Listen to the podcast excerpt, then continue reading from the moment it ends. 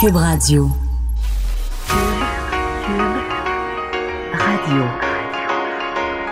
Cube, Cube, Radio.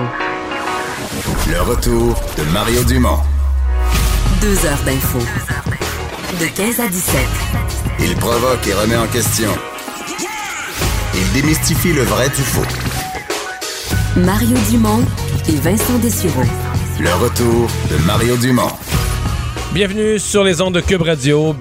C'est vendredi, la dernière émission de la semaine. Euh, on va passer la prochaine heure et demie ensemble. Vous commencez à connaître la nouvelle procédure. Après ça, à 16 heures, je vais avoir un brin de jazzette avec mon collègue Paul Larocque et on va fusionner les antennes. Donc, euh, euh, c'est le signal de LCN qui sera entendu sur nos ondes. Bonjour Vincent. Salut Mario. As-tu eu l'impression que la semaine, euh, je sais que pour bien des gens, il n'y a plus de lundi, il n'y a plus de vendredi, Ouais. là, mais on dirait Puis que moi, je travaille une- encore toute la fête. Ça fait du 7 Ben, jours. Moi aussi. Ceci dit, les, les- les gens qui nous regardent aller, je le- mettons, moi, tous les jours cette semaine, ma vie change, là. Comme là, tantôt, puis c'est des niaiseries d'une certaine manière face à la gravité de ce qu'on vit, mais là, on m'a annoncé que c'est fini, là, le, coiffure-maquillage. Qui pourtant, si on dit à la télé, c'est une base avec le HD, là, le moindre petit bouton, la moindre Oui. petite affaire d'en face avec le HD. Tu sais, ça prend. Là, ils vont même. Supposément, quand je vais retourner tout à l'heure dans mon bureau, je vais avoir un, un petit paquet avec une petite poudre, puis. euh, Moi, je comprends que ce sera probablement ça demain euh, pour moi. Salut, bonjour. Ah ouais. Alors, je devrais me peinturer un numéro, mais ça se peut qu'il Ouais. y ait quelques personnes à la télévision que vous trouvez qui ont des looks. Puis euh, Ici à Cube, c'est pas compliqué. Il y a les gens qui viennent en onde, Achille qui nous met en onde, quelques personnes. Mais je veux dire, la, la boîte est vide, vide, vide. vide. Je veux dire, à, LCN, il y a beaucoup de gens qui travaillent, à TVA Nouvelle, beaucoup de gens travaillent de chez eux. La boîte, c'est- c'est assez étonnant là, de pouvoir faire de la télé en direct toute la journée.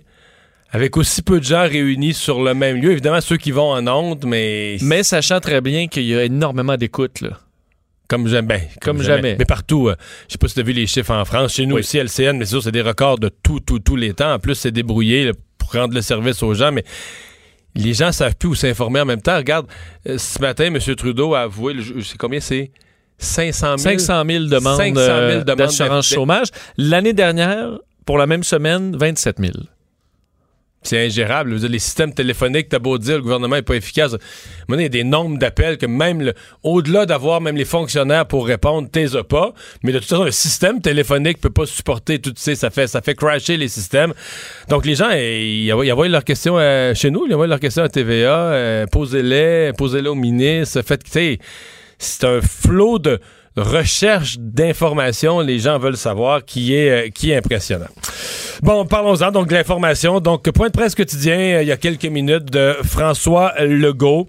Euh, différents sujets qui ont été abordés. D'abord, malgré tout, le Québec dans le Canada, le nombre de cas, on a toujours peur de la journée là, où ça va péter, mais ça, la courbe se tient pas pire. là, hein. Effectivement, euh, je pense qu'on veut être euh, faire preuve de positivisme prudent auprès du gouvernement euh, québécois.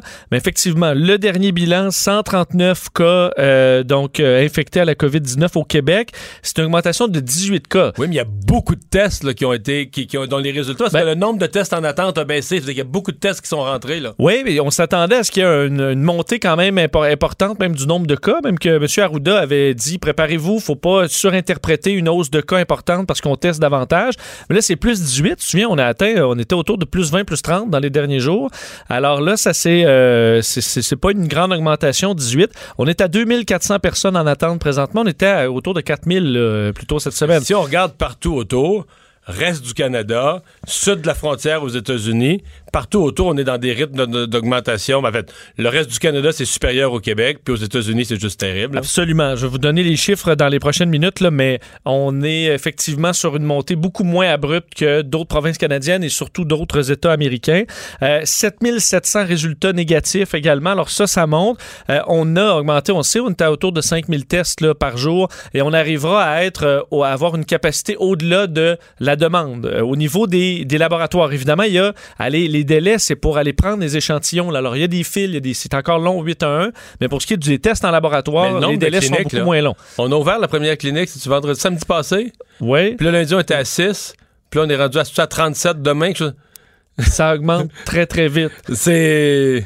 D'ailleurs, Da- Daniel Mécan disait pour ce qui est là, euh, de hier à aujourd'hui, le délai au 811 a été coupé d'une heure. Je comprends que ça peut être encore très long, mais on a rajouté encore euh, pl- plusieurs infirmières. Puis là, dans on a, on a dernières heures. divisé le système téléphonique par région. Oui, euh, là maintenant, vous pouvez utiliser évidemment le 877-644-4545. C'est toujours le numéro à appeler, mais vous pouvez maintenant intégrer votre code régional au plus, à la place du 877, là, 1514, 1418 euh, et compagnie, euh, au 644-4545. Alors, il y aura, euh, disons, des systèmes par région qui peut, euh, qui peut fonctionner euh, plus simplement. Parce que je suppose c'est d'essayer de diviser les appels pour éviter qu'ils se concentrent tous au même endroit, puis qu'évidemment, là, le, le système peut plus les prendre. On voit qu'on peaufine. Au niveau des gens hospitalisés, 10 hospitalisations, donc c'est plus 3 par rapport à hier. 6 quand même dans, qui sont aux soins intensifs. Alors, les, disons, nos hospitalisés, le 6 que c'est quand même des conditions danger, assez sérieuses. Toujours un décès au Québec. Alors ça, ça n'a donc pas augmenté. D'ailleurs, tu parlais de la courbe. là. Est-ce que ça va effectivement bien? Est-ce qu'on voit les effets de cet isolement-là ou ces règles très strictes qu'on a imposées au Québec? Euh, Peut-être, Horacio Arruda de la santé publique se montre encore là prudent, mais Parce oui, que on normalement, voir on devrait pas, on n'aurait pas dû voir les effets avant le milieu ou même la fin de la semaine prochaine. Là. Mais peut-être que c'est pas dans tous les cas que ça prend 12 jours à, à commencer à avoir. Bien sûr que le délai, le délai du test, mais ça semble quand même bien regardé. On peut écouter un extrait de euh, M. Arruda là-dessus. Je veux pas parler trop à l'avance. On remarque c'est en train de monter un peu moins vite que ça remontait, même si on a augmenté le nombre de tests, etc. Fait que c'est tout ça qu'on regarde. Fait que nous, on agit en amont, en anticipant beaucoup, beaucoup, là.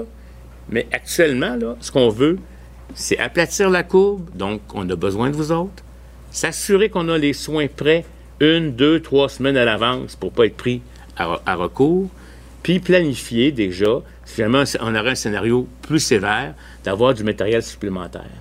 Donc, pour le matériel, euh, on, est, on travaille en- en- également avec des entreprises au besoin pour produire notre propre matériel. Au niveau des lits disponibles, augmentation aussi importante. On était à 2700 lits, ça passe à 4000 lits Mais disponibles. ça se voit, là, si tu, tu vas sur le site du ministère de la Santé, où on suit quand même, qui est toujours dans le rouge, je veux dire, si t'étais allé en 2019, en 2018, tu sais, quand un hôpital est à 105% ou 102% on considère que c'est bon, là, Oui. qu'il est proche de... Parce que euh, ce qui est mauvais, c'est 180% ou 212 ou tu sais, euh, donc de capacité. Mais là, on est en... Partout, on est dans le vert. là. On est en bas des capacités d'hôpitaux. Alors, il y a de la place. euh, si, évidemment, les choses tournent Ouais. plus, Puis, il y a- le. Je peux te le dire que c'est sérieux, j'ai plus qu'une source. Les chambres d'hôtel, c'est vraiment regardé. C'est-à-dire que Mm. Si vraiment il arrivait un flot de malades, on utiliserait rapidement les chambres d'hôtel. Donc, on sortirait toutes sortes de patients, des cas moins graves, des gens âgés en attente d'opérer de chirurgie, peu importe, là, qui sont transférables. On les transférait et là, on garderait des, des zones, on, on agrandirait les zones entièrement consacrées à la COVID dans le milieu hospitalier. Je pense pas qu'on enverrait de la COVID Non. en, en hôtel. Mais des cas où tu as besoin d'infirmiers qui circulent de temps en temps dans les chambres, s'assurer que tout va bien. à- à- qui disent avec un minimum d'équipement transportable, on pourrait faire des chambres d'hôpital à partir de chambres d'hôtel. Puis bon, il reste que tu as des infrastructures de base, un hygiène, tu sais, l'hôtel, c'est quand même une bonne place. Là, donc c'est. Et il y a de la place dans les hôtels Euh, qui sont vides. là. Effectivement, presque tout est fermé. Euh, dans les autres points importants de ce point de presse, euh, les écoles. Plusieurs parents qui se demandent est-ce que les écoles vont rouvrir le 31 mars, comme on, bon, on avait lancé là, cette fermeture jusqu'au 31 mars. Ça regarde vraiment Ben pas non, pour ben ça. non, ben non, non. On n'a pas dit que c'était non, là. On comprend, on le comprend que ça l'est. Mais on, on dit que c'est peu probable. Ce sera peut-être, mais d'ailleurs, vous faire entendre là-dessus, Monsieur Parce que il y a les cégeps et les universités, ça, on devrait compléter la fin d'année en ligne. Ça va bien. Pour les écoles secondaires et primaires, par contre, c'est plus complexe. Euh, alors, on a différents scénarios. On peut écouter le premier ministre là-dessus. Concernant les écoles, on regarde différents euh, scénarios. C'est peu probable qu'il y ait un retour à fin mars. On est en train de regarder si on peut euh, essayer de viser le début du mois de mai. Mais ce sont différents scén- scénarios qui sont examinés. Euh, D'enseigner en ligne à, des enfants plus jeunes, ça semble très euh, difficile. Je pense entre autres à tous les enfants qui ont des difficultés. Donc, on regarde différents scénarios. On devrait être en mesure au cours des prochains jours de donner une indication plus claire. Le, le primaire, c'est dur. Mais moi, ce matin, j'avoue que j'ai été secoué par. C'est un gars que je respecte beaucoup, le professeur Thierry Carcenti, qui, lui, est un petit peu en dehors euh, de la, du discours dominant de l'éducation par rapport aux technologies. Il lui a toujours dit interdire, mettons, les selles à l'école. J'ai toujours dit ça n'a pas d'allure. Voyons, C'est un outil. C'est un outil du quotidien. là. Tout le monde là, là. c'est comme quasiment, rendu, rendu comme si t'interdisais les chandails. là. Oui, Tout- oui. Tout le monde a son sel. Donc il dit, il, demande, il dit pas qu'il faut que les jeunes jouent dessus pendant un, pendant un cours. Il écoute- il écoute- mais il faudrait trouver une façon. hein. Toutes les classes devaient être équipées d'un endroit où on range le sel parce que là on l'utilise pas pendant le cours. Mais des fois, on va le chercher parce que dans certains cours on l'utilise comme un outil parce qu'on a des recherches à faire. Et là, lui il dit. À partir de secondaire 3, là, c'est prouvé que 98% des jeunes, il reste un petit peu d'un milieu défavorisé, là, puis dans la grosse majorité, la quasi-totalité des jeunes ont un cellulaire. Puis lui, il dit arrêtons de niaiser. là. Le cellulaire peut finir une année scolaire. Quand tu l'entends, tu dis wow, wow, wow. Puis quand il se met à le dire, regarde, les jeunes, ils regardent des vidéos, ça pourrait être le prof qui parle, des conférences, des questions, des examens. Puis il dit les jeunes, ils l'ont toujours, là, il, il est comme greffé à eux. Là. L'école arrive par le sel, ils sont pas, il n'y a pas de traumatisme. Là. C'est vrai. Puis il reste qu'au au secondaire et au primaire, il y a quand même du temps, euh, du temps où tu n'apprends pas grand-chose. Il y a une partie, tu, peux synthétiser dans des cours en ligne, l'essentiel de rapidement, ce qui doit être l'essentiel appris. dans Ben des oui, vidéos. ben oui. Après ça, tu fais faire des exercices. C'est pas impossible, mais vu que t'as pas, tu pars un peu de zéro, je comprends que tu peux pas faire un plan de cours euh, du- sur le web. Non, en mais là, regarde. deux jours, c'est plus difficile. La question, Vincent, c'est s'il y a des malades qui sont soignés à l'hôpital, tu comprends? Si euh, toute la société fonctionne dans un mode urgence, on n'a jamais fait ça de notre vie. C'est peut-être pensable pour les enseignants aussi d'enregistrer des petites leçons, puis des mettre sur, des mettre sur des, des vidéos ou des outils, des outils technologiques. Surtout que ça peut être standardisé, euh, ça peut pas obligé d'être chaque professeur, là. ça peut Hmm. être à chaque niveau, euh, tu prends un professeur, tu fais une bonne capsule. Euh, bon, l'autre point rapidement, les chantiers de La construction. construction. Ouais, un point quand même important qui était débattu depuis quelques jours. On sait que quelques personnes sur des chantiers s'inquiétaient de, de, de- bon, de leur état de santé. Est-ce qu'on devrait fermer les chantiers? François Legault, pour l'instant, c'est non. Au contraire, on va de l'avant avec des... on va devancer des chantiers publics dans le but de compenser la perte de chantiers privés parce que 2600, en fait, 260 000 emplois au Québec sont en construction et on veut garder ce poumon-là à l'économie québécoise. Alors ça, on veut garder ça à tout Donc, prix. les projets privés qui s'arrêtent, on va essayer de mettre ces travailleurs-là sur des écoles, des, des, des- Exact, des hôpitaux, commun, des- des... grands projets qu'on va devancer. Euh, Là-dessus, on peut écouter un extrait de- du point de presse de François Legault. Le gouvernement euh, va annoncer dans les prochains jours des projets d'infrastructure qui vont être devancés. Donc, évidemment, là, je peux même vous dire qu'en éducation, en santé, dans les routes, le transport en commun, il y a beaucoup de projets d'infra- d'infrastructure qui, de toute façon, vont devoir être faits. Donc, on veut devancer ces travaux-là, puis venir remplacer les projets de construction annulés dans le secteur privé, donc par des projets qui viennent du secteur public. Bon, alors euh, ça, ça va de l'avant. Évidemment, pour les entrepreneurs, François Legault avait un message quand même parce que il faut rendre disponible sur les chantiers de l'eau, du savon pour se laver les mains. Les roulottes, par exemple, on peut les doubler dans le but que les gens qui vont dîner à l'intérieur puissent garder une Puis certaine il faudra les désinfecter aussi là, plus régulièrement. Exact. Mais, tu sais, ça peut. Parce ça que je suis pas sûr que les roulottes de chantier sont toujours désinfectées deux, trois fois par jour. Je, pense pas. Ce sera des nouvelles façons de faire sûr. sur les, les chantiers, mais en même temps, tu dis, tant qu'à fermer les chantiers, je pense qu'un on entrepreneur pas. préfère que ça roule puis mettre une double roulotte. Moi, je, je suis de l'école de François Legault. Là. Tu, tu peux... Écoute, moi, mon point, là, euh, une économie, on, on- on va marcher dans une économie malade. là. On a accepté ça. Là. Mais même malade, une économie, il faut que... Tu sais, quand t'es malade, toi, tu respires pareil. T'es, couché, t'es au lit, euh, mais tu... tu peux pas juste vivre avec des fonds gouvernementaux, là, puis que tout ce qui est privé, tout ce qui est économie privée est mort. Pour que le gouvernement, le gouvernement, il va emprunter, c'est correct, il va s'endetter, mais, mais pour qu'il puisse vivre, il faut qu'à un moment donné, des gens payent des impôts. Il faut qu'il y ait une partie de l'économie privée qui travaille, qui gagne de l'argent, et qui envoie toutes les deux semaines une part de sa paye au gouvernement pour vivre. tu sais. Puis des grands chantiers, c'est parce qu'après ça, ça nous, ça nous, ça reste là. Oui, ben oui. aussi. Ben oui. Euh, Et là, c'est le temps de fermer des routes puis de faire des constructions qui prennent le. Parce que là, personne sur la route. Alors c'est le temps peut-être un peu. D'ailleurs, euh, peut-être pour compléter là, vu qu'on sait que le, le monsieur euh, Arruda est une grande vedette au Québec présentement, à 16h30 sur nos zones euh, ben, et donc avec LCN, là, donc toi, toi tu, tu- tu- tu seras avec LCN tantôt à 16h30. Euh, Horacio Arruda qui va répondre aux questions du public sur nos zones. Alors Ah, manquez pas bien ça. ça. Mais parce qu'ils font ça à plus tard. 16h30 tous les jours. C'est les questions du public. Donc aujourd'hui, les réponses viennent du, du grand patron de la santé publique lui-même. Les aînés qui vont recevoir euh, des, euh, des appels téléphoniques euh, assez, assez intéressants. Oui, honnêtement, je trouve l'idée géniale. Le gouvernement du Québec a décidé d'a- d'appeler les aînés du Québec, donc les 78 ans, les 70 ans et plus, à partir de 18 heures ce soir, vont avoir des appels automatisés, mais pas avec n'importe quelle voix, avec deux des voix les plus connues, probablement les plus rassurantes du Québec, euh, D- Dominique Michel, notre dodo, et Bernard de Rome, qui vont aller, bon, rassurer les gens, mais aussi donner les bonnes pratiques à faire dans cette situation de crise. Pour vous donner une idée de ce que ça donne, petit montage de Dominique Michel et Bernard de Rome sur ces appels automatisés. Bonjour, c'est Dominique Michel. Dodo, ben oui, c'est moi. J'ai pris le temps d'enregistrer un message pour vous apporter un petit peu de réconfort.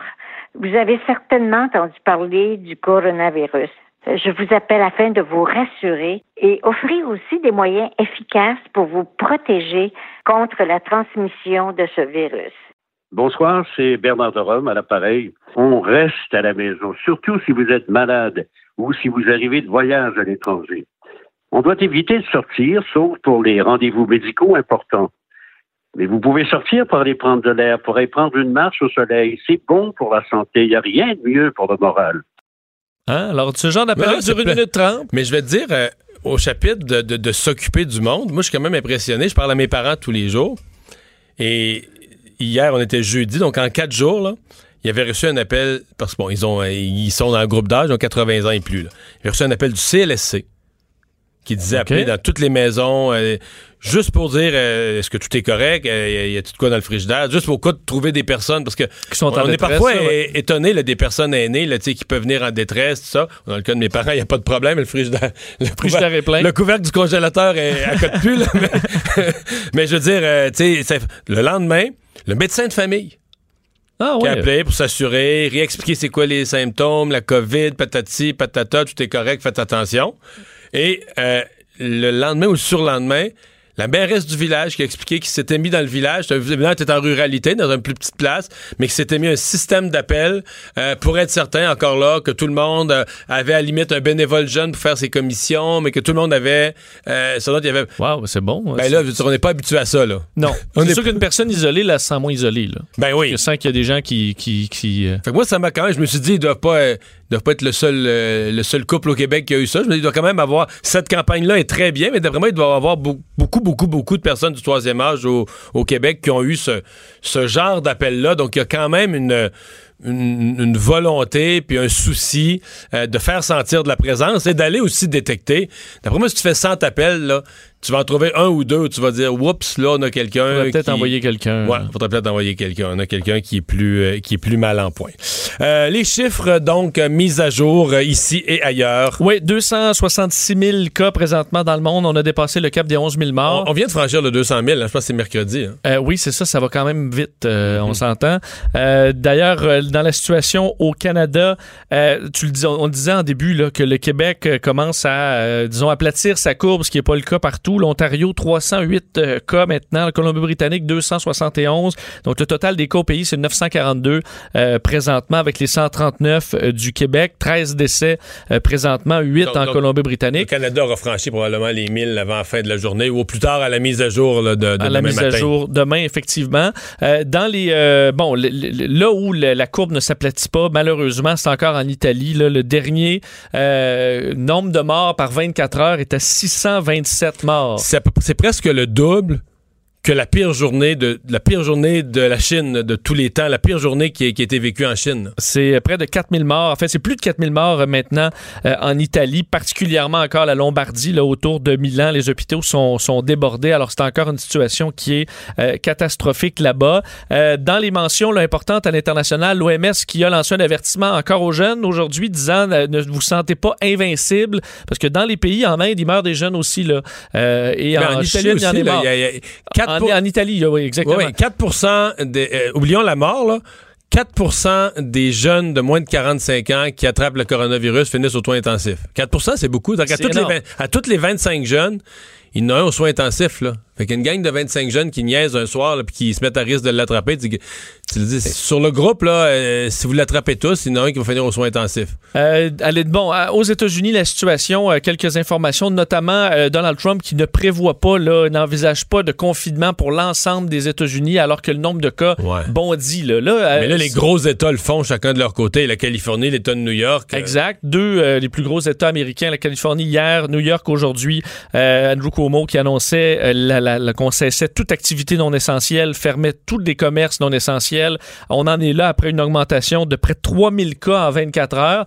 Euh, et euh, faut dire, les États-Unis sont en voie d'ici, probablement lundi d'être le troisième pays le plus affecté, euh, avec des hausses de cas vraiment importantes. Euh, se rapproche des chiffres de l'Allemagne, du Portugal et c'est quand même tout un là. retour des choses, là, parce que après tout ce qu'on a dit, puis parfois on a ri, le mur, puis tout ça, depuis une semaine, c'est le Mexique qui veut un mur. là. Mais c'est incroyable. là. Oui. C'est le Mexique qui voudrait un mur, le Mexique qui veut fermer la frontière, parce qu'aujourd'hui, le, le ratio entre le Mexique et les États-Unis, c'est 100 fois plus de cas. Il y a 16 000 cas aux États-Unis, puis 160 au Mexique. Donc, il y a 100 fois moins de cas au Mexique. Alors là, c'est le gouvernement mexicain qui dit, nous autres, là, des gens qui... pas- Tu sais, tout ce que... S'en viennent en vacances. Tout ce que Trump a toujours dénoncé, là, c'est la frontière, les Mexicains qui arrivent, c'est les Mexicains. Non, nous autres, des Américains qui traversent la frontière, on n'en veut pas, là. On n'en veut plus. Euh, donc, c'est des augmentations importantes, mais pour Donald Trump, pour l'instant, euh, pas de confinement de l'ense- l'ensemble des États-Unis. Alors, la situation qui va quand même évoluer rapidement, alors qu'on annonçait, tu le disais, là, la fermeture de la frontière États-Unis-Mexique. Euh, c'est- ça a été confirmé aujourd'hui. Dans le cas de la frontière Canada-États-Unis, il y a quand même deux choses. à- D'abord, la confirmation que c'est la nuit prochaine que tout ça va avoir Oui, lieu. 11h59 ce soir. Mais surtout la particularité euh, du chemin Roxham, où là, euh, je vais te dire, ce qui circule dans les milieux politiques, euh, Vincent, c'est que M. Trudeau s'est fait pousser dans le dos. parce que lui, c'est des symboles, puis l'ouverture. Bon, je te pas te faire une leçon, je pense Ouais, que tu connais la oui. chanson, là. On a une On idée. est un peu ailleurs, là. Oui, mais c'est il y a certains ministres, dont plusieurs ministres québécois, pour pas dire les ministres québécois, ça a levé le ton au Conseil des ministres. Là, hier, il avait déjà pris une mesure en disant on les met, on les met tous en confinement. Puis là, je sais pas qui est-ce que- peut-être des experts en santé publique ou des qui ont dit OK. T'as répondu à la, à la préoccupation de santé publique. Les migrants qui arrivent comme ça illégalement ne circuleront plus dans le public. Donc, on les met en confinement. Mais à 50 par jour, là. 50, 100, au bout de 30 jours, là, t'en as 1500. Oui, il peut y avoir un cas là-dedans. Puis il y a un cas là-dedans, mais là. Ça va faire le tour. Mais sont dans un chapiteau ou dans une tente, des moyens de fortune là, que t'es gardes. Là, t'as l'air de quoi sur le plan humanitaire? Ils vont tous, ils vont tous euh, les uns et les autres se passer le Surtout avec virus. 200 cas, tu fais quoi? Faut que tu les laisses soin- mourir là. T'as pas de euh, soins intensifs, tu les laisses mourir là. Ou sinon, tu te retrouves avec ton plus gros foyer au Québec, puis t'engorges tous les, les soins intensifs du Québec avec des... Tu comprends? Il y a quelqu'un qui a fait comprendre à Justin Trudeau, là, t'as réglé ton problème d'image en disant on les laisse plus circuler, mais tu crées quoi, là, 50 cas par jour? D'une bombe à retardement. Ben, c'est tellement évident. Tu vas gérer ça comment? Puis sur le plan humanitaire, tu peux pas ramasser, en situation de pandémie, un paquet de monde dans une tente, dans un chapiteau, dans une installation de fortune. Puis tous les jours, il y en a 50 de plus. Puis au bout de 30 jours, il y en a 1500. Puis au bout de 60 jours, il y en a 3000. qui arrive d'un des pays les plus affectés, là. Ben oui. Et en haut, en croissance de Fait que là, aujourd'hui, c'est bang. C'est bang. Évidemment, euh, il n'y a pas de mur là, à la frontière. Alors, euh, Ben, c'est la GRC ailleurs. qui retourne. Effectivement. Alors, ce sera géré euh, comme ça. Alors que, effectivement, Justin Trudeau annonçait ses, nouveaux détails pour le chemin Roxham, annonçait aussi les, des changements au niveau de la production, là, parce qu'on se lance vraiment en effort de production d'équipements médicaux et également de tout ce qui est nécessaire, comme des, des- des produits désinfectants pour les mains, nettoyants. Alors, tout ce qu'on a besoin pour faire face à la pandémie. Ceux qui en produisent déjà auront de l'aide pour produire davantage et surtout ceux qui n'en produisent pas, mais qui auraient des capacités de faire une transition, seront aidés là-dedans. On peut écouter Justin Trudeau là-dessus. On lance le plan de mobilisation de l'industrie contre la COVID-19 pour qu'on puisse produire rapidement, ici au Canada, les articles dont on a besoin. Grâce à ce plan, les entreprises qui fabriquent déjà des masques, des respirateurs et du désinfectant pour les mains vont pouvoir augmenter considérablement leur capacité de production. On va aussi soutenir ceux qui doivent s'acheter de l'équipement pour permettre à leurs usines de fabriquer les articles en demande. Par exemple, l'Association des fabricants de pièces d'automobile nous a demandé comment elle pouvait contribuer. Mais ça m'a ça m'a vraiment fait de quoi quand j'ai entendu ça ce matin, dans le sens que ah, je suis quand même intéressé à l'histoire. Puis pour moi, là, C'est ça la guerre. là. Tu, tu- me demanderais trois, quatre gros éléments là, de la guerre. Là. Ça, c'est sûr que c'en est un. Quand tu es rendu que le gouvernement transfère les appareils de production à dire comme dans la Deuxième Guerre. Là, Au lieu de faire des Ford Model T, tu fais des véhicules blindés. C'est ça. Tu fais plus des chars, là, tu fais des blindés. C'est tout. Mais là, le combat n'est pas contre euh, un autre pays. Mais là, on arme, un- on arme nos médecins, puis on arme nos infirmières, on arme notre personnel de la santé contre ce qui est l'ennemi du moment, mais il reste que le fait est le même. C'est le, le premier ministre qui fait une annonce en matière de manufacturier pour dire on va mettre notre manufacturier. Évidemment, il ne le fait pas par obligation ou de force, parce que dans bien des cas, c'est des entreprises qui auraient été obligées de fermer, il y aurait eu des pertes d'emplois. Il y a quand même quelque chose d'économique. là. On va les faire travailler à quelque chose d'utile dont on a besoin. C'est économique en plus d'être euh, sanitaire. Et C'est sûr que si ça tourne mal euh, au Canada, euh, il faut qu'on soit indépendant là, pour produire nos choses parce que les États-Unis, s'ils sont encore plus enfoncés dans la crise, Hmm. Ils nous donnent- ils nous vendront plus ils rien. nous vendront plus rien. Euh, Donald Trump est assez. Non, non, non, mais il aura euh, raison, là. first. Là. Ouais, mais, mais il y aura raison, je veux dire. absolument. Et, et l'inverse, c'est vrai, c'est que nous, le Canada, tant qu'on va avoir des besoins, je pense pas qu'on va en vendre.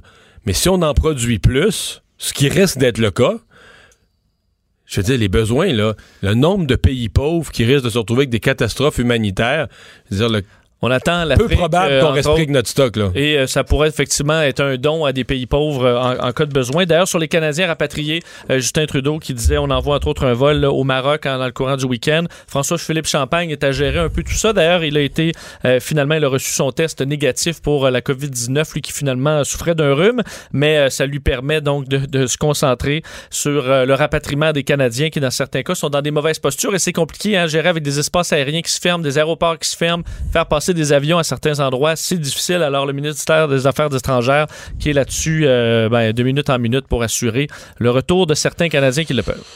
Traumatisme aux îles de la Madeleine, alors qu'hier, Air Canada a annoncé qu'il suspendait ses liaisons vers l'est du Québec, euh, dont euh, le, vol connu, le Québec-Gaspé-Île de la Madeleine. On en parle immédiatement avec le maire des îles de la Madeleine qui vient d'écrire d'urgence au ministre des Transports. Jonathan Lapierre, bonjour. Bonjour, M. Dumont. D'abord, euh, il n'y a pas de cas aux îles de la Madeleine pour l'instant, hein?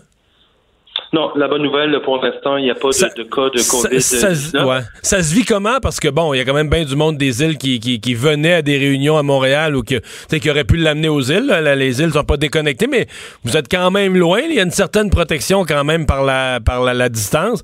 Les gens se réagissent comment par rapport à ce qui se passe dans, dans le monde entier? Là? Ben, je dirais qu'il y a un niveau d'anxiété qui est quand même euh, grandissant de jour en jour euh, lorsque les gens observent euh, l'augmentation des, des, des cas au Québec, là, selon les points de presse du premier ministre. Il y a quand même un certain niveau d'anxiété. Euh, il y a beaucoup de commerces hein, qui ont décidé de, de fermer, euh, d'autres qui ont mis des mesures là, sanitaires et de protection quand même assez importantes. Euh, évidemment, nous ici, c'est un aéroport qui relève du fédéral. Il n'y avait aucune mesure à l'aéroport jusqu'à mercredi matin dernier. Il n'y avait aucune question de poser aux voyageurs, ni de leur provenance, euh, ni des règles qui étaient demandées euh, de mettre en place par le premier ministre du Québec. Alors, il a fallu, imaginez-vous, que la municipalité des îles comprenne les choses en main et qu'on envoie des employés à l'aéroport fédéral pour questionner chaque passager qui débarquait de l'avion, euh, leur rappeler les règles de, quarantaine si on arrive de l'extérieur du pays et, si et ou si on a euh, des symptômes. Alors, évidemment, cette mesure-là a été mise en place pour, faire diminuer l'anxiété collective, parce qu'évidemment, on avait l'impression que, que, que on était, oui, sur une île, oui, isolé, mais que nos portes d'entrée principales, autant le bateau que l'avion, n'étaient pas protégées. Et pour ce qui est du maritime, du bateau, Groupe CTMA, qui, qui est l'opérateur de la traverse entre les îles et l'île du Prince-Édouard, eux avaient mis des mesures importantes en place, évidemment, pour tout ça pour éviter la propagation du virus et protéger notre population. Bon. Là, euh, reste la question des transports parce que la- la- l'annonce hier d'Air Canada, ça vous désorganise. Là? Absolument. En fait, Air Canada euh, nous apprenait hier matin qu'ils ont pris la décision de suspendre leur vol. Il y a 22 aéroports touchés à travers le pays, mais particulièrement celle des îles de la Madeleine. Donc, suspendre les vols pour tout le mois d'avril. Bien entendu, pour le volet transport des passagers réguliers, on comprend la situation, on comprend la décision de Air Canada de suspendre les vols. Il n'y a, y plus de tourisme à faire. Il y a plus de tourisme à faire. Je pense que tout le monde le saisit, ça. Là. oui, puis euh, le premier ministre lui-même recommande d'éviter les déplacements d'une région à l'autre. Ceci dit, ici, le transport aérien a un autre important, celui du cargo et de l'approvisionnement en médicaments euh, pour euh, les pharmacies, par exemple, du territoire. Là, on parle de médicaments souvent euh, qui, sont importants pour la vie des gens. Les médicaments contre le cancer, par exemple, les traitements de chimio et, et d'autres types de médicaments très, très, très importants. Donc, pour nous, il y a une inquiétude sur des possibles ruptures d'approvisionnement pour les médicaments, mais pour toutes sortes d'autres euh, euh, produits de cargo qui sont acheminés aux îles par, par l'avion et particulièrement par le service d'Air Canada. Donc, on demande aujourd'hui à Air Canada d'assurer un minimum, euh, donc c'est-à-dire une liaison cargo avec les îles de la Madeleine pour éviter toute rupture. Et on demande au gouvernement du Québec, de, évidemment, de s'en assurer lui aussi, parce qu'il y a une responsabilité qui relève du gouvernement de désenclaver une communauté comme celle des îles et de garantir un approvisionnement, surtout en médicaments, mais je le répète, avec d'autres types hmm. de cargos qui sont nécessaires pour le bien de notre Est-ce qu'Air Canada vous a, vous a consulté? Parce que la fermeture d'hier, est-ce que vous l'avez vu venir? Est-ce qu'Air Canada vous a consulté? Est-ce qu'ils ont pris euh, un peu le pouls, au-delà de, comme vous le disiez, au-delà des passagers, est-ce qu'ils ont pris un peu le pouls de, la, de, la, conséquence économique d'une euh, d'un arrêt de la liaison? Non, Air Canada nous a pas consultés, nous ont téléphoné pour nous informer de, la décision, de l'orientation qu'il qu prenait. Et encore une fois, je pense que le, le, le, commun des mortels au Québec souvent peut sous-estimer l'impact que ce genre de décision-là peut avoir dans une communauté comme ici, parce que on est habitué ailleurs, à Québec, à Montréal, dans les grands centres, d'être approvisionné de façon assez euh, rapide et de façon naturelle. Mais ici, évidemment, nos pharmacies, nos entreprises n'ont pas des, euh, évidemment, pas des inventaires pour des semaines et des mois d'avance. Donc, souvent, euh, euh par, par, temps normal, une météo faisait en sorte que l'avion n'atterrissait pas aux îles pendant une journée, pendant deux jours, et ça pouvait occasionner une rupture d'approvisionnement. Donc, imaginez-vous avec la suspension de services comme celui-là. Heureusement, il y a une autre entreprise ici qui dessert les îles, qui s'appelle Pascan Aviation, qui est un transporteur régional, qui lui affirme euh, euh, être en mesure de, de prendre une partie ce cargo-là et de poursuivre l'approvisionnement euh, de la communauté des îles, mais à la fois qu'ils nous annoncent cette volonté-là de leur part, nous apprennent également qu'ils sont qu'ils vivent des difficultés financières dues au ralentissement, bien entendu, du, du, du transport aérien à cause de la COVID-19, et eux autres aussi demandent au gouvernement une aide financière immédiate pour euh, leur euh, permettre de poursuivre leurs opérations et euh, leur permettre d'approvisionner différentes régions du Québec éloignées, isolées, mais une région comme celle des îles de la Madeleine, qui, non seulement est éloignée, mais qui est complètement isolée du reste du Québec. Dans les circonstances actuelles. Bien, merci beaucoup d'avoir été là. Merci beaucoup, Au le maire des îles de la Madeleine, Jonathan Lapierre. Euh, Vincent, il y a le maire de Granby qui est en conférence de presse présentement. Il y a, c'est pas encore la panique, mais il y a un foyer, là. Il y a, dans la région de Granby, des voyageurs de retour. Il y a un foyer. Il y a la SAQ de Bromont qui a été carrément fermée parce que quelqu'un s'était promené, avait touché aux bouteilles, etc. et il était euh, infecté. Oui, et là, il y a une, bon, une histoire de plus qui s'ajoute dans la même région. Donc, effectivement, peut-être le point le plus chaud euh, au Québec. Quoique là, on se rappelle qu'il y a quand même pas beaucoup de cas, là, mais un enfant testé positif hein, à la COVID-19 qui s'est baigné à la piscine. Je ne sais pas si on dit minor ou euh, miné oui. ou euh, minor, euh, oui, à là, oui. Je suis jamais allé me baigner là, mais le 11 mars dernier, euh, les utilisateurs qui sont invités à être très attentifs à leurs symptômes. Alors un jeune qui enfant qui est allé se baigner là, je vous rappelle le 11 mars et qui était infecté à la COVID-19. Et la, la SAQ qui vient de faire le point sur un sujet, Vous allez peut-être me dire ça touche pas tant de monde que ça mais on ne reprend plus. Si vous ouvrez une bouteille de vin qui n'est pas bonne, qui est bouchonnée. Vous vivez avec. Ben non, non. Ils vont la rembourser mais après la crise. Donc, gardez-la, mettez-la dans garde remettez le bouchon, mettez-la dans un garde-robe, cachez-la quelque part. On vous garantit que gardez votre reçu, on va vous rembourser, mais vous pouvez pas, si vous la ramenez présentement, on ne reprend pas à la SAQ bah. euh, des, bouteilles déjà ouvertes. Je pense que parce qu'ils veulent même plus toucher aux bouteilles. Que quelqu'un qui est à la SAQ m'a dit que là, présentement, t'as ta caisse ou t'as ton sac, tu scannes toi-même tes bouteilles et tu les mets. Donc, l'employé de la SAQ ne touche jamais à la bouteille il ne s'occupe que du paiement de la caisse, mais il ne touche plus aux bouteilles. Là. Bon, c'est une prudence. Euh, honnêtement, au pire, euh, tu te fais une sangria, là. Ça va. Écoutez les bons conseils de Vincent. On s'arrête. Le retour de Mario Dumont, l'analyste politique le plus connu au Québec. Cube Radio. Cube Radio. Autrement dit différentes euh, personnes qui vaut la peine de, de suivre sur, euh, sur les réseaux sociaux ces temps-ci. Euh, un de ceux qui va de, de messages à la fois, je dirais, rationnels, posés, en même temps euh, clair, dans le sens qu'il y a des actions à entreprendre comme société. Euh, c'est l'ancien ministre de la Santé, député euh, libéral euh, de la circonscription de la Pinière, Gaétan Barrette. Bonjour. Bonjour. Puis on, on se parlera pas de politique, on va se parler de, de ce que notre société euh, traverse euh, à l'heure euh, à l'heure actuelle. Euh, votre vision, vous connaissez par cœur notre système de santé.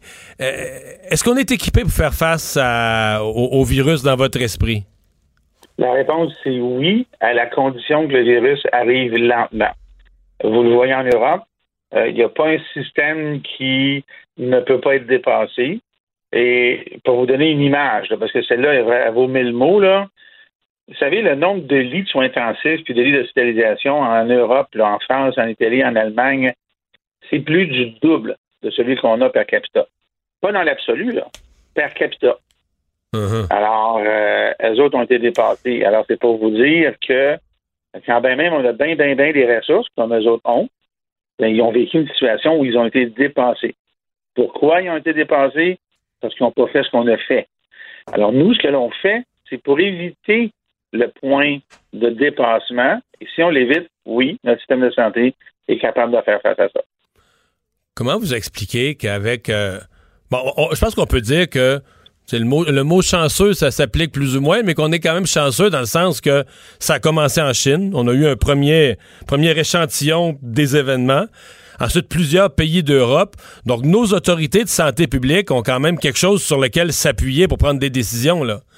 Vous avez 100% raison. On a deux chances.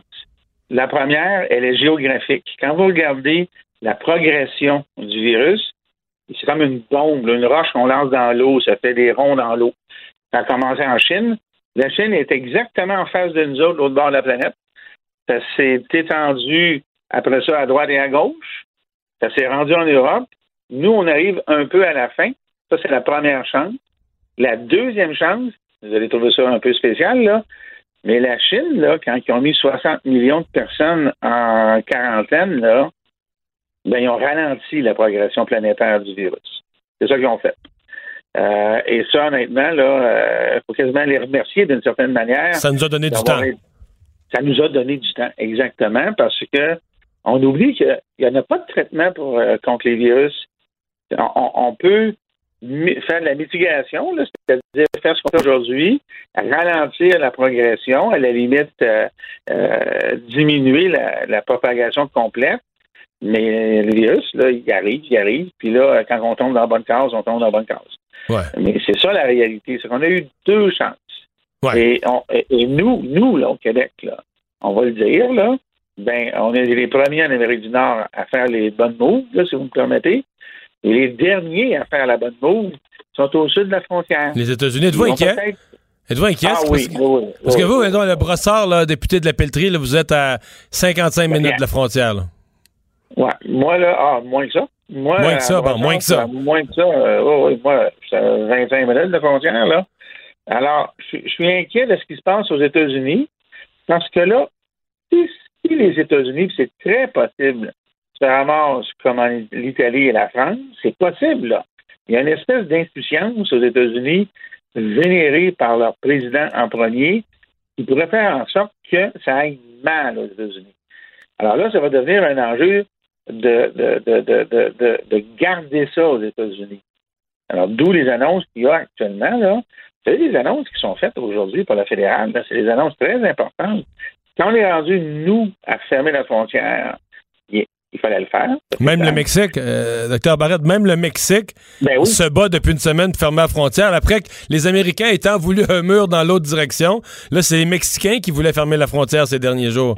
Exactement. Alors, quand on est rendu là et que le premier ministre du Canada nous dit en plus, bon, les industries, là, on va vous demander de transformer votre chaîne de production pour vous assurer que les affaires essentielles en santé soient là, c'est un signe, là. Maintenant, c'est aussi un bon signe. Regardez, Taïwan a fait ça. Les Taïwan, en janvier, ils ont dit à leur industrie, là, convertissez. Vous allez nous produire des masques, des ci, des ça. Ils l'ont fait.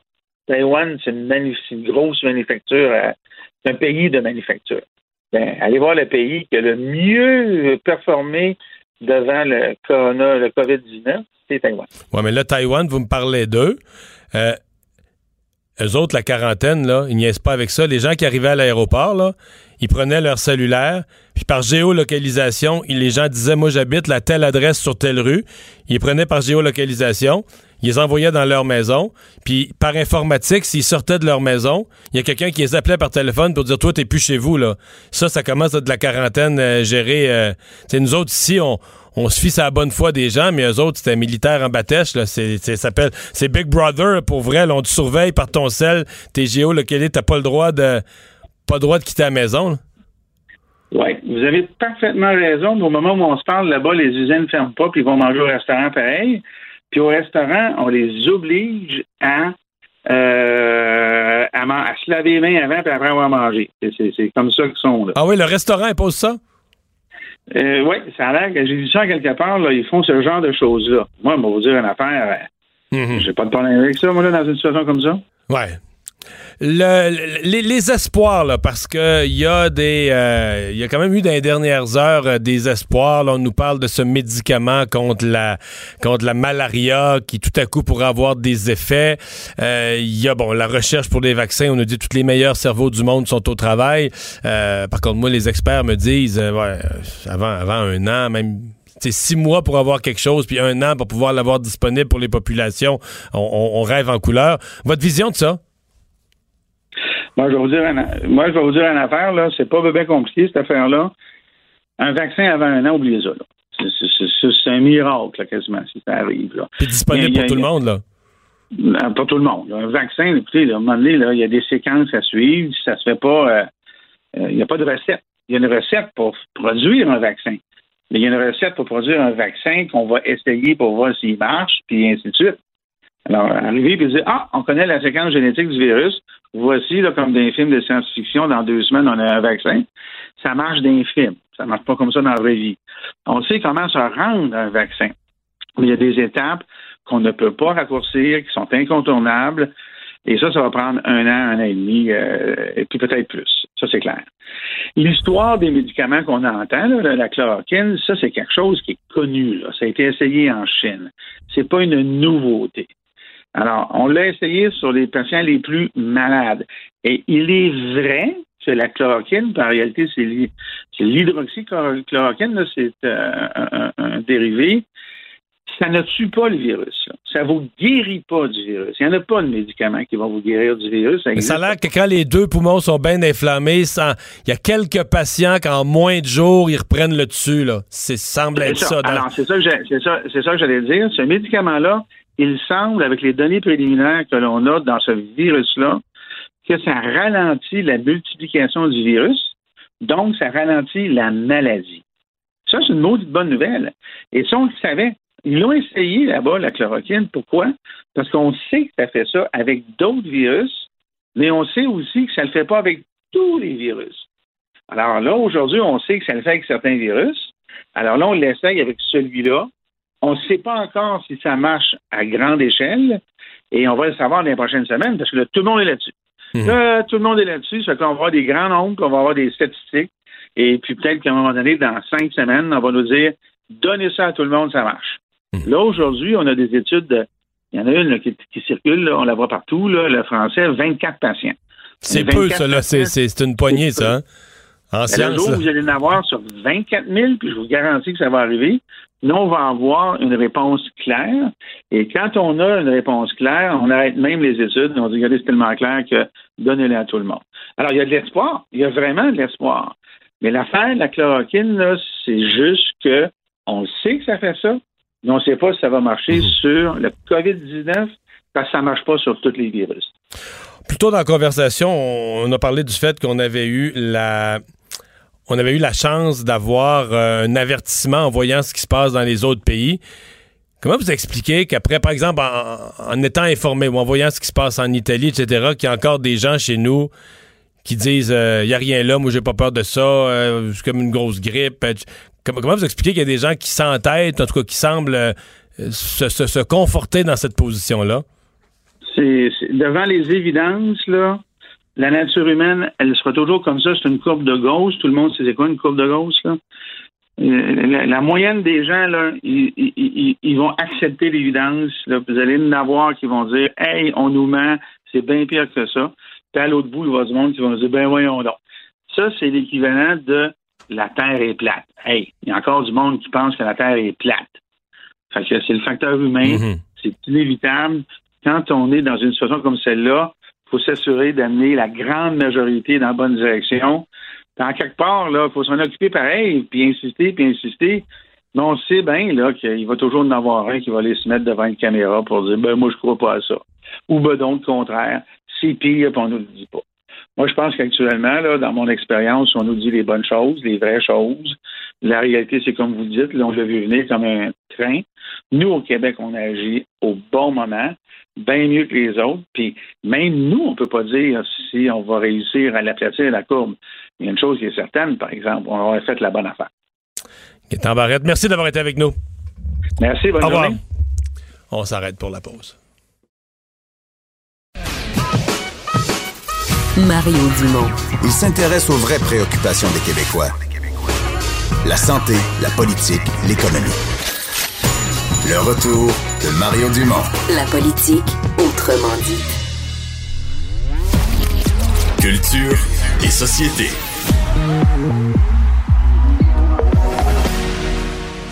Bonjour Anaïs. Bonjour, ça va bien, messieurs? Oui, oui, ça va bien. Alors, euh, au Québec, on flash les lumières. Qu'est-ce qu'ils font en Belgique? Hey, c'est non mais je trouve ça incroyable au moins de voir cette solidarité là. On a euh, entendu notamment en Italie des gens chanter sur leur balcon, comme tu l'as dit, Mario. euh, au Québec, on flash nos lumières à 20h30 et en Belgique, là c'est à 20h, c'est le mouvement Bravo pour les soins. Les gens sortent littéralement sur leur balcon pour applaudir le personnel soignant. Je vous fais entendre ça, on a l'impression d'être dans un spectacle de Guns N' Roses.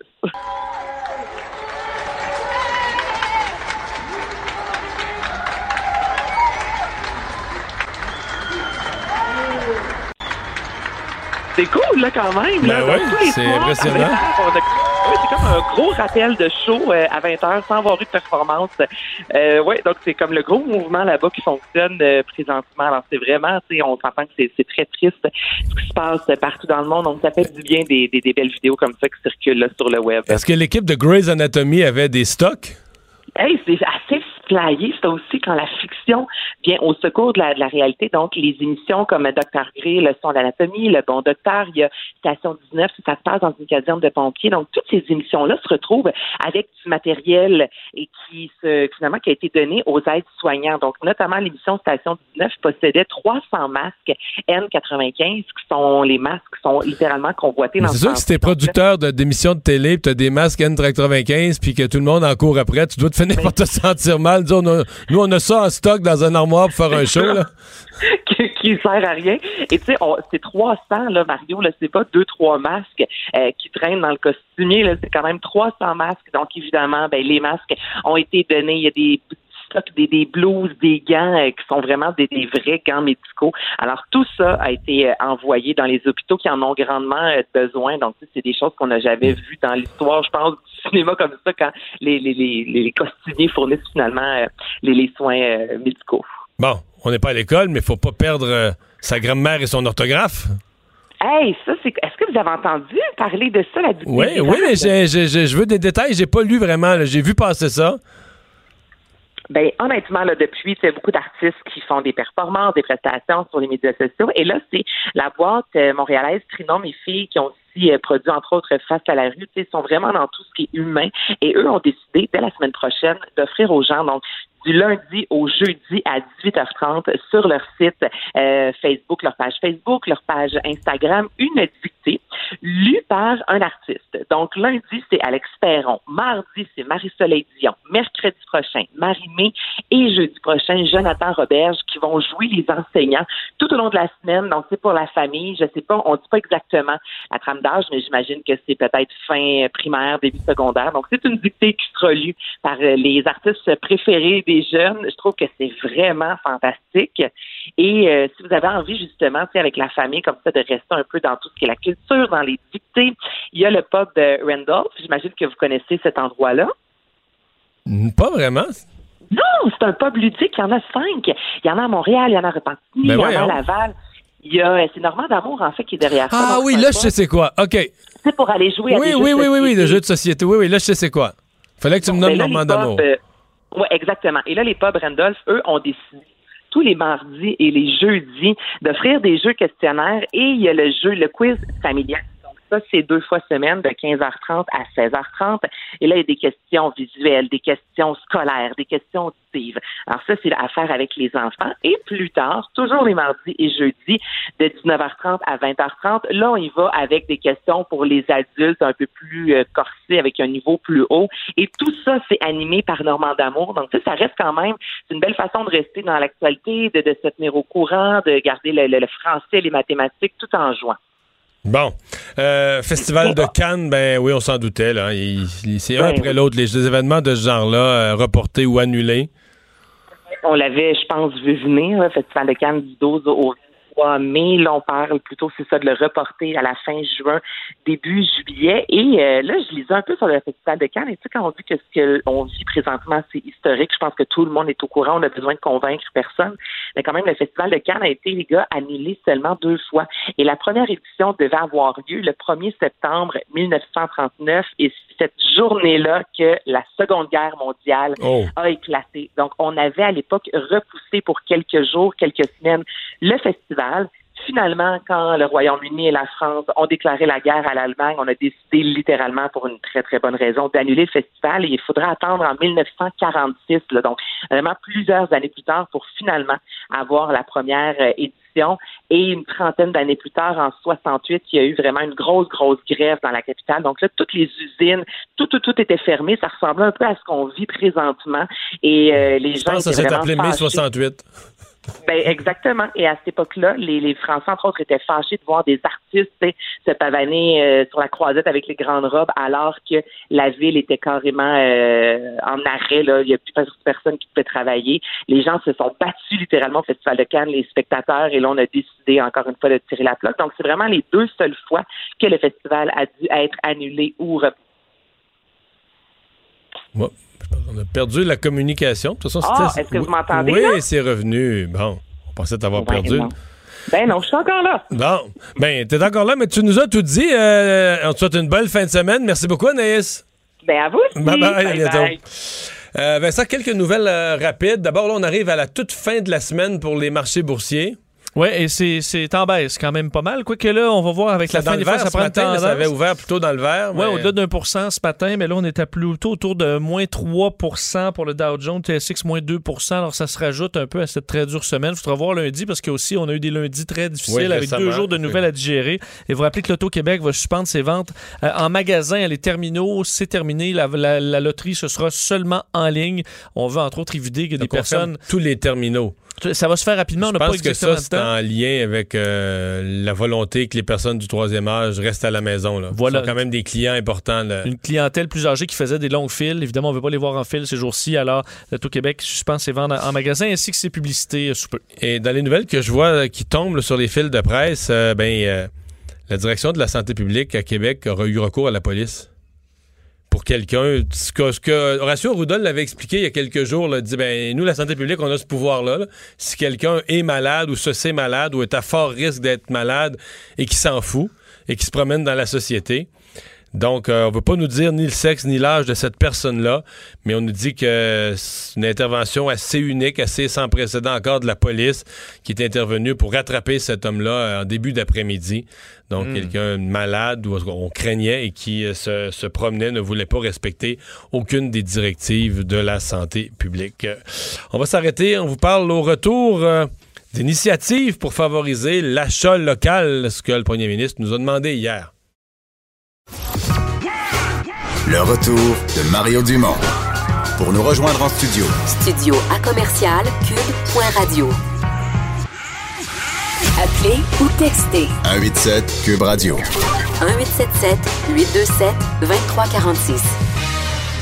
Alors, on a parlé d'a- d'achat direct hier dans une conférence de presse à caractère économique du gouvernement, mais c'est une chose de dire, oui, il faut acheter québécois, il faut acheter en ligne, encourager nos, nos commerçants d'ici le plus possible.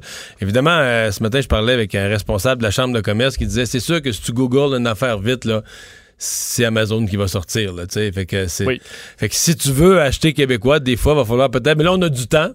Chercher un peu plus, mais on veut faire des efforts ici pour en faire connaître, pour en essayer de, de, de, de partager l'information.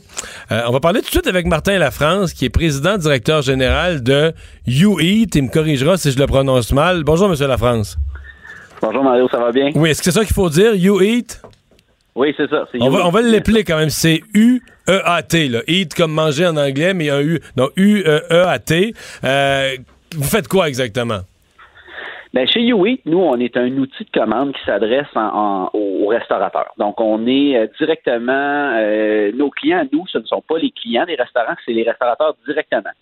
Euh, je donne un exemple. Là, il, y a, il, y a, Mendy's, Copper Branch, euh, Benny Co. Ce sont tous, euh, dans la région Québec-Normandie, ce sont tous des clients du qui utilisent nos outils technologiques pour vendre en ligne. Donc, nous, on vient les aider finalement à commercialiser le produit via des plateformes numériques, que ce soit en mobile ou le web. Puis quand on a vu que nos clients fermaient leur salle à manger, puis là, disaient à leurs clients, nous, on n'est plus, on peut plus vous recevoir chez nous parce qu'on ne veut pas euh, contaminer euh, la population, on ne veut pas propager le virus. On leur a euh, tout de suite proposé euh, de les aider à accélérer leur vente en ligne. Parce qu'on s'est dit, puis le premier ministre l'a bien dit hier en disant aidez-nous à, à, soutenir les gens qui nous nourrissent. Puis nos restaurants, ça fait partie de l'économie du Québec. C'est des milliers de personnes qui travaillent dans ces restaurants-là. Et, et après la crise, il faut que les restaurants soient encore là. Fait qu'on s'est dit comment est-ce que nous, on peut les aider? Parce que d'un, c'est nos clients, puis de deux, on tient à ce que l'industrie passe à travers la crise puis la, la, de, de meilleure manière possible puis reste en santé okay, là-dedans. Fait que c'est ça qu'on fait chez Yui. Okay. Allons-y concrètement. Donc, vous avez dit un de vos clients, c'est Benny. Ça, c'est le poulet, là. Hein? Ah, le poulet. Est-ce que vous livrez pour eux? Donc, Benny, dans, dans, Benny a son, ses propres livreurs, ses propres voitures, utilise okay. nos technologies pour prendre les commandes. Puis nous, Donc, vous avez le système pour la prise de commande en ligne? Oui, tout à fait. Puis on est intégré avec des outils comme DoorDash. Euh, qui, eux, ont des livreurs pour les restaurants qui en ont pas. Donc, euh, certains de nos clients, comme Benny Normandin, ont leur propre euh, slot de livraison, puis d'autres en ont pas. Fait qu'on va soit s'intégrer avec des, euh, des, des personnes qui, eux, ont les livreurs. Sinon, on a aussi une technologie qui pourrait être utilisée, je donne un exemple, là, par des chauffeurs de taxi qui se disent, moi, là, j'ai plus personne à mettre dans mon taxi parce que là, je, je, je, je transporte plus, mais je vais mettre à trans ben, n'y a plus de touristes. je vais me mettre à, à, aider les restaurants, puis je vais me mettre à faire de la livraison. Donc, c'est une application gratuite qui, qui, qui est faite, qui s'appelle GetSwift. Ils, ils, téléchargent ça et ils peuvent commencer tout de suite à prendre des commandes et à livrer. Fait que dans des, des régions où il n'y a pas pour des restaurants. Donc, euh, dans les régions où il n'y aurait pas de service de livraison structuré, on pourrait, euh, avec les taxis, favoriser encore une fois l'économie locale. Donc, on vient encourager nos restaurants qu'on aime, puis en même temps, ben, on vient aider des chauffeurs de taxi qui ont plus nécessairement des touristes à voyager. Avez-vous l'impression que ce, secteur de la livraison à domicile euh, de, repas va, exploser dans cette période? En fait, c'était déjà en forte croissance, c'était déjà une tendance qui existait dont on parlait depuis un an ou deux, mais là, avec l'obligation de rester à la maison, avez-vous le sentiment que ça va exploser? Bien, certainement. Si vous avez parlé d'Amazon tantôt, Amazon, là, ils peuvent pas, euh, ils peuvent livrer bien des choses électroniques qui sont qui sont fabriquées n'importe où dans le monde. Mais quand on parle de nourriture, c'est un peu plus complexe. Et là, c'est là où, où, nos restaurants euh, euh, entrent en jeu. Et ce qui est intéressant, c'est que les gens ont l'habitude de commander en ligne. Donc, ils ont l'habitude de commander en ligne pour toutes sortes de choses. Et là, on voit une recrudescence dans le domaine de la restauration. Et là, ça va s'accélérer dans les prochains, dans les prochaines semaines. Là, nous, on, on est sur un blitz actuellement où on offre à nos restaurateurs d'aller en ligne en 24 heures pour les aider à être être présent le plus rapidement possible pour continuer de servir Est-ce que là, ouais, vous êtes surtout nommé des chaînes, mais un restaurateur indépendant là, de, de, Québec ou de Montréal ou d'ailleurs qui vous entend aujourd'hui, est-ce que vous pouvez offrir oui. un service à un restaurateur indépendant qui voudrait qu'il n'y ait jamais livré de repas, là, que, mais là, sa salle à manger est fermée, voudrait commencer à le faire pour garder un chiffre d'affaires, pourriez l'aider? Oui, tout à fait. Puis c'est là où notre avantage, c'est qu'on n'a pas besoin d'avoir un, une masse de restaurants, nous, pour que ça fonctionne. Donc, on a énormément d'indépendants dans toutes les régions, des restaurants qui ont leur propre clientèle, des gens qui aiment leur restauration et puis euh, qui utilisent nos outils technologiques tout simplement pour vendre en ligne. Fait que ça, on en a tout plein. Là. Puis euh, oui, c'est dans notre mission d'aider ces restaurateurs-là. Martin Lafrance, merci d'avoir été là. Un grand merci. retenez le nom YouEat, U-E-A-T, donc euh, une, une- plateforme finalement pour aider les restaurateurs. Et probablement vous en verrez de plus en plus. Si vous, si vous avez des petits restaurants ou des moyens restaurants indépendants même que vous aimez, que vous présumez, ouais, lui, il livre pas, euh, allez revérifier pendant cette crise-là. Il promet pas mal de restaurants qui vont commencer à livrer. Et tout de suite, on passe à Marc-André Lebeau, propriétaire de Bicycle Kilico. Bonjour, Monsieur Lebeau. Bonjour, M. Dumont. Et euh, dans le domaine des vélos aussi, là, il y a des initiatives pour essayer de, de faire des ventes sans que les gens se soient regroupés en magasin. Oui, exactement. Euh, hier, on a eu des discussions avec des confrères de d'autres boutiques, puis tous euh, vivent la même chose. Nous, évidemment, le, l'achalandage du vélo, c'est au printemps, puis il se crée un, un genre de sentiment d'urgence présentement. Les gens veulent, euh, veulent venir en, en magasin au cas que les magasins ferment, et puis avec toutes les restrictions qui s'imposent. Et puis, ben nous, évidemment, ben, on a pris euh, le taureau par les cornes, puis on, a pris avec euh, mon, mon confrère de Cycle Néron sur la rive sud, euh, détaillant aussi de, de vélo, on a décidé de, de, s'armer pour prévenir la, la, la, distanciation sociale, en fait, là, parce que les, gens viennent en, magasin quand même, ils, sentent dans l'urgence de vouloir venir chercher leur vélo. Donc, évidemment, nos, employés trouvent ça des fois inconfortable, puis avant d'éviter, avant de, de, de perdre nos employés qui rentrent, à- qui restent à la maison pour euh, pour se sauver de- des risques, on a décidé de prendre des mesures vraiment accrues. Ben, décrivez-nous Euh, ça, dont, euh, euh, une initiative en ligne, numérique? Oui, évidemment, on pousse beaucoup euh, les ventes en ligne, puis euh, beaucoup de détaillants de vélos euh, au Québec qui ont des boutiques en, en ligne maintenant. Mais Au-delà de la boutique en ligne, c'est de, de- de rendre le service en ligne aussi humain. Euh, exemple, chez Eco, on a décidé de mettre plus d'agents au service de la clientèle pour répondre au téléphone.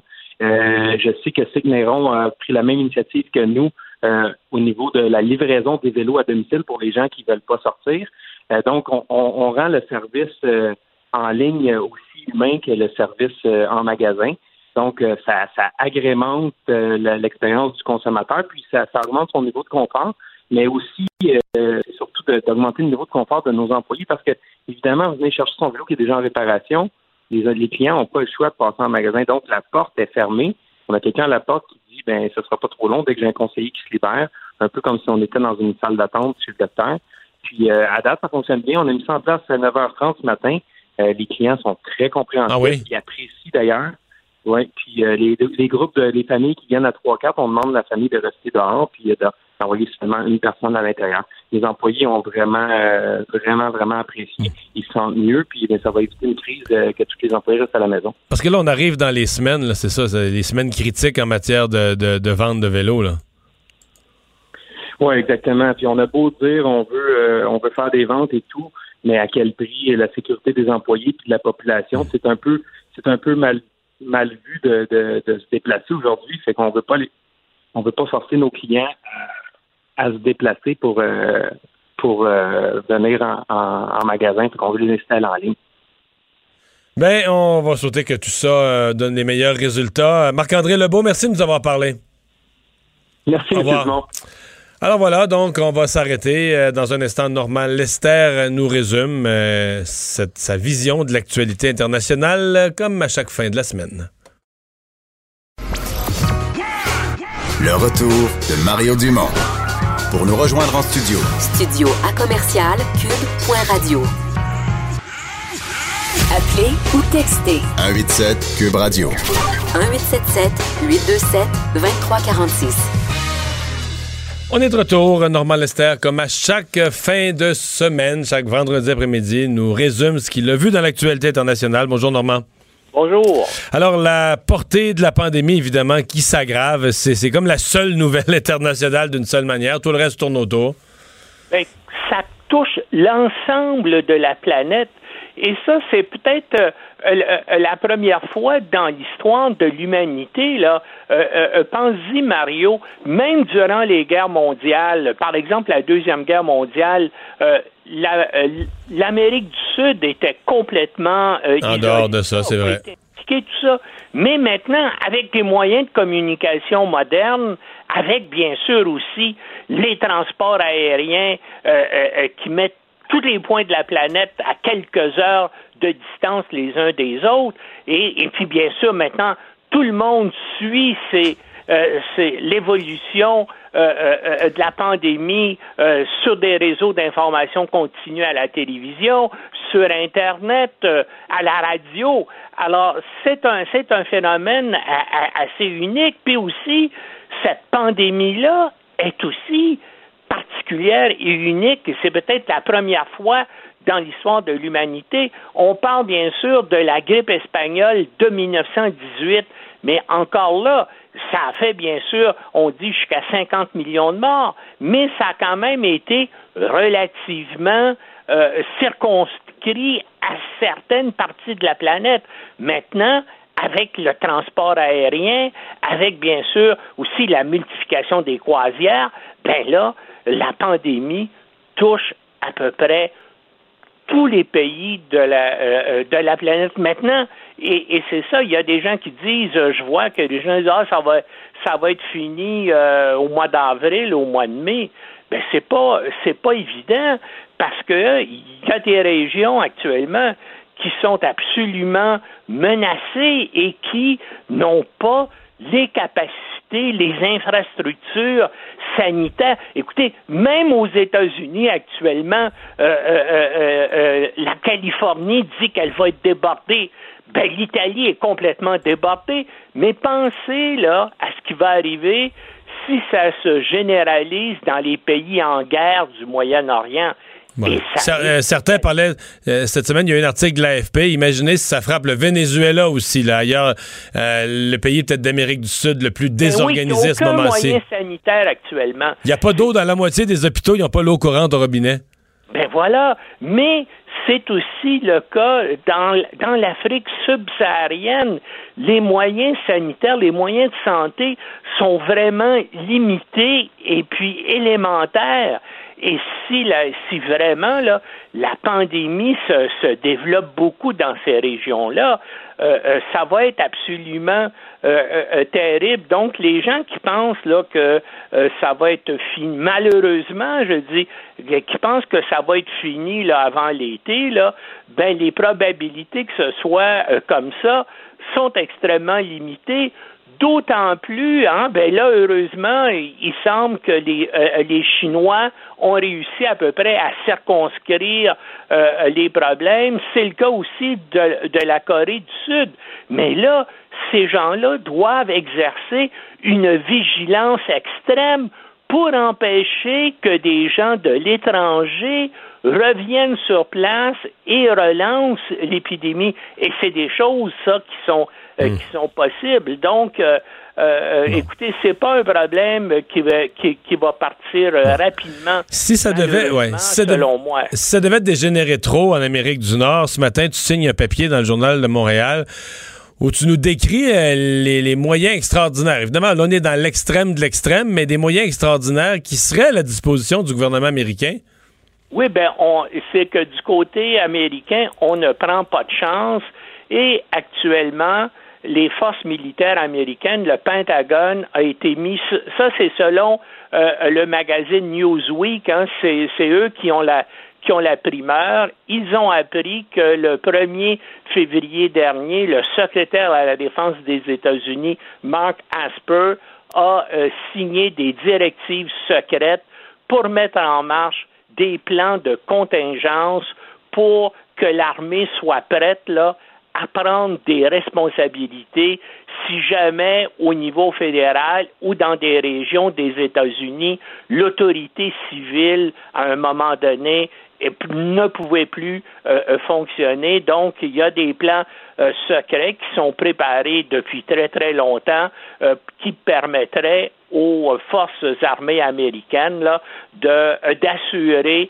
les pouvoirs qui sont habituellement ceux des, des élus, soit au niveau fédéral et dans certaines régions. Autrement dit, il y aurait moyen aux États-Unis de proclamer la loi martiale. En principe, les forces armées américaines, depuis la fin du 19e siècle, depuis, il y, a, eu une loi qui a été adoptée après la guerre de sécession, là, pour que les forces armées fédérales ne puissent pas intervenir sur le territoire américain, mais à la suite des attentats du World Trade Center en 2001, on a euh, créé un Northern Command, donc une espèce de commandement euh, militaire américain qui a euh, la responsabilité de l'ensemble de l'Amérique du Nord. Et c'est ça que je disais aussi dans mon blog de ce matin. C'est un, c'est un, commandement qui a la capacité et l'autorité pour intervenir même sur le territoire canadien. Il y a eu euh, le gouvernement de, de Jean Chrétien en 2002 a signé un accord aux États-Unis, donc qui, qui autorise là, le Northern Command à, dans des conditions bien particulières et bien sûr avec l'autorisation des autorités fédérales, à euh, fonctionner, à intervenir euh, au gouvernement sur le territoire canadien. Maintenant, aux États-Unis, ben qu'est-ce qu'on euh, qu'est-ce qu'on craint particulièrement? Ben, on craint bien sûr de l'agitation, des troubles dans les villes, par exemple, si la nourriture se met à manquer ou si il y a beaucoup, beaucoup de gens qui deviennent malades et qu'il y a une panique parce qu'il n'y a plus de soins de santé, que les, euh, que les capacités sanitaires euh, de ville ou d'État euh, soient bien sûr complètement mhm. dépassées et submergées. Donc, ça, ça pourrait créer des troubles. Et pensez-y, c'est amplifié encore c'est pire aux États-Unis à cause de la libre circulation des armes à feu et des fusils d'assaut, par exemple. Normand, en une minute. Mais c'est normal que les forces armées euh, euh, se, préparent à tout. Je suis sûr qu'ici même au Canada, là, les forces armées se préparent. Euh, sont en train de se préparer. Normand, on a presque plus de temps. En une minute, il y a la Russie qui est comme la grande puissance qui semble pas toucher. Est-ce que tu penses qu'on a juste pas les tests, pas l'information, on reçoit pas la vérité ou vraiment tu penses qu'ils sont épargnés? Ben, pense-y premièrement, la Russie est assez éloignée des grands centres de communication aérien et maritime de la, de la planète. Hein. C'est pas donc euh, l'Europe de l'Ouest, la côte Est ou la côte Ouest de l'Amérique du Nord, où il y a constamment des bateaux, d'immenses bateaux de croisière, qui a une multitude, des centaines d'avions euh, chaque jour qui se posent provenant d'Asie, puis c'était bien sûr la menace provenant euh, provenait de Chine. donc, euh, la Russie et Moscou, évidemment, il y a des liaisons aériennes, mais sont assez isolées. Il n'y a pas vraiment de croisières qui se font à partir de la Russie, sauf peut-être des petites en Baltique. Et c'est ça qui fait que comme il n'y a pas euh, d'échanges internationaux, de, de mouvements de population, de voyageurs, euh, un, nombre, un grand nombre de voyageurs vers, vers la Russie, ben ça l'a en, en, en, partie euh, le pays, Le pays est euh, là maintenant, ils ont évidemment c'est un État euh, qui est totalitaire aussi avec Poutine, donc, et il semble qu'ils prennent des mesures énergiques pour, euh, enrayer toute possibilité de développement. Merci beaucoup, Normand. À la semaine prochaine. Au revoir.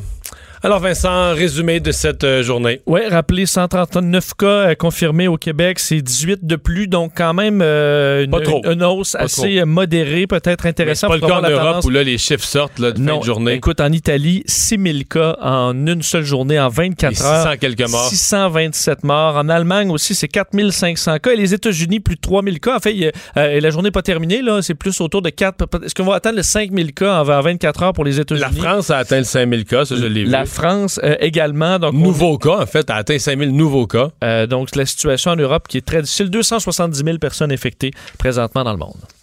Merci Vincent, merci à toute l'équipe réduite qui se dévoue pour rendre les émissions disponibles en ondes. Merci à vous d'avoir été là. On vous retrouve lundi 14h30.